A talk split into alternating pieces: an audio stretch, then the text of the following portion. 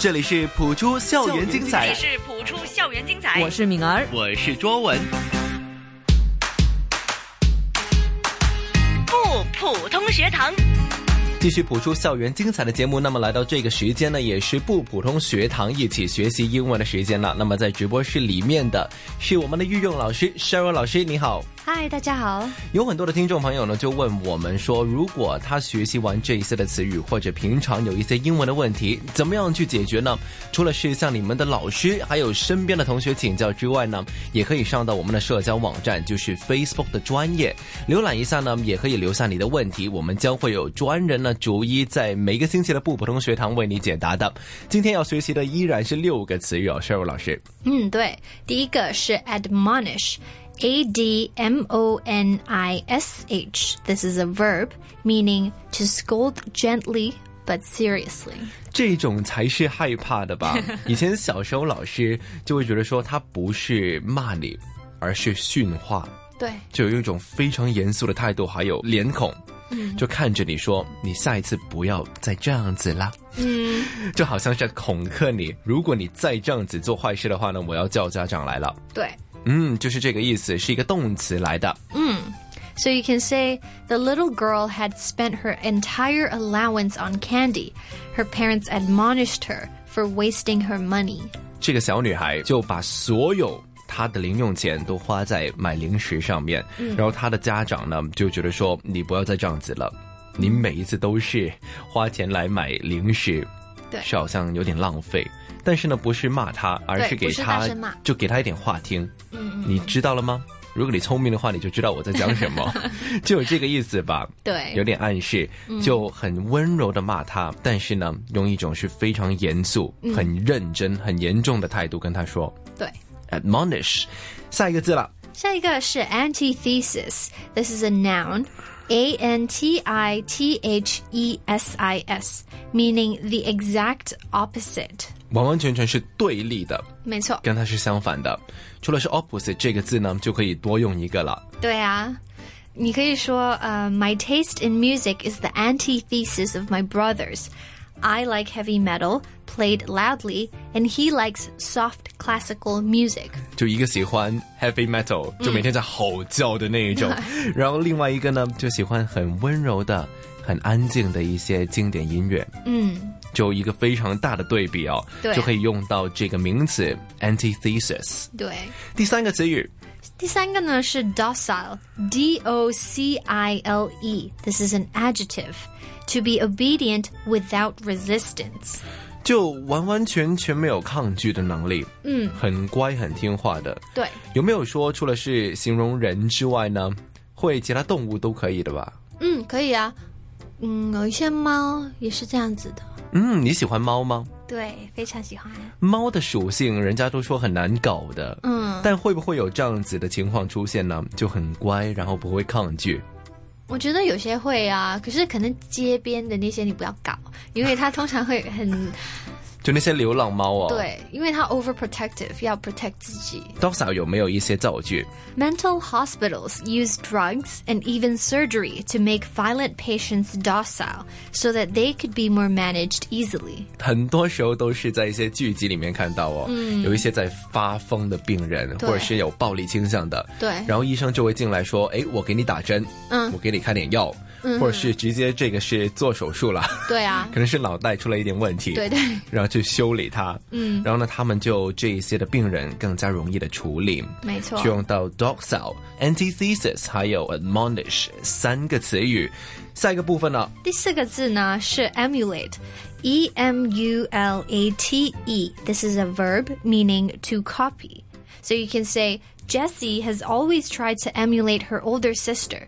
She tries to do just as well as her sister, if not better, in school, at sports, and in popularity.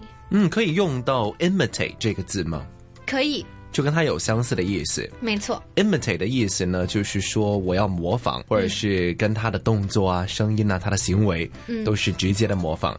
也可以用到这个字了，emulate。对， OK，下一个字了， 下一个字呢是 incapacitate，I N C A P A C I T A T E。 This is a verb meaning to make incapable of natural power. 就我看到这个字呢是一个动词，然后里面呢是可以拆开来，就变成了 capable。嗯，capable 本身的意思呢，就是说他有这个能力，他可以做到某一些事情。但是这个是反过来了，加了一个 i n 在前面，就变成了相反的意思。 嗯，那你可以说 The lecture was cancelled because the speaker was incapacitated by the flu. 课堂就被取消了，因为呢，这一次课堂主讲的那个教授或者是老师，因为感冒的缘故，所以令到他没有办法可以出席，可以教导这一次的课堂，就令到他没有这个能力，或者是令到他失去了某一些的能力。嗯，对。incapacity。最后一个是 tumult. T U M U L T. This is a noun meaning a noisy disorder of a crowd. 除了是形容一大帮的群众之外呢，也是有一个特性在里面的。你的解释当中呢，就是说非常的吵，然后他们的秩序也不是太好的。嗯，对。就例如 New Year's Eve. On New Year's Eve, the tumult in Times Square reaches such proportions that the crowd noise can be heard a mile away. 就是在新年除夕的时候哦，在时代广场，在哪一个地方的时代广场都可以了，就聚集了那么大的一帮人，非常的吵，然后又没有秩序。 那么这样子的一个规模呢，其实可以令到很远很远身处其他地方的人都可能听得见他们制造的那些声音。嗯，今天学了六个词语了，那么每一次呢都要麻烦 Sheryl 老师跟我们再一次的重温一下这六个词语它们的用法、它们的意思，还有一些造句的内容。The first word is admonish, to scold gently but seriously. The little girl had spent her entire allowance on candy. Her parents admonished her for wasting her money. The second word is antithesis, the exact opposite. My taste in music is the antithesis of my brother's. I like heavy metal played loudly, and he likes soft classical music. The third word is docile, to be obedient without resistance. Mental hospitals use drugs and even surgery to make violent patients docile so that they could be managed more easily.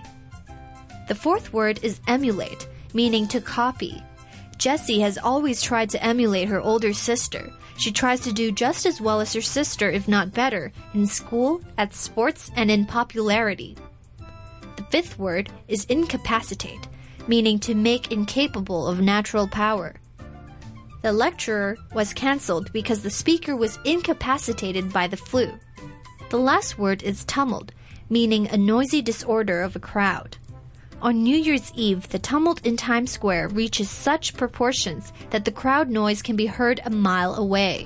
这六个词语，Cheryl 老师，你觉得它的难度分数有多少？一到十分，哦，九吧，九分，八点五。 八点五，也差零点五，不是差太多吧？对。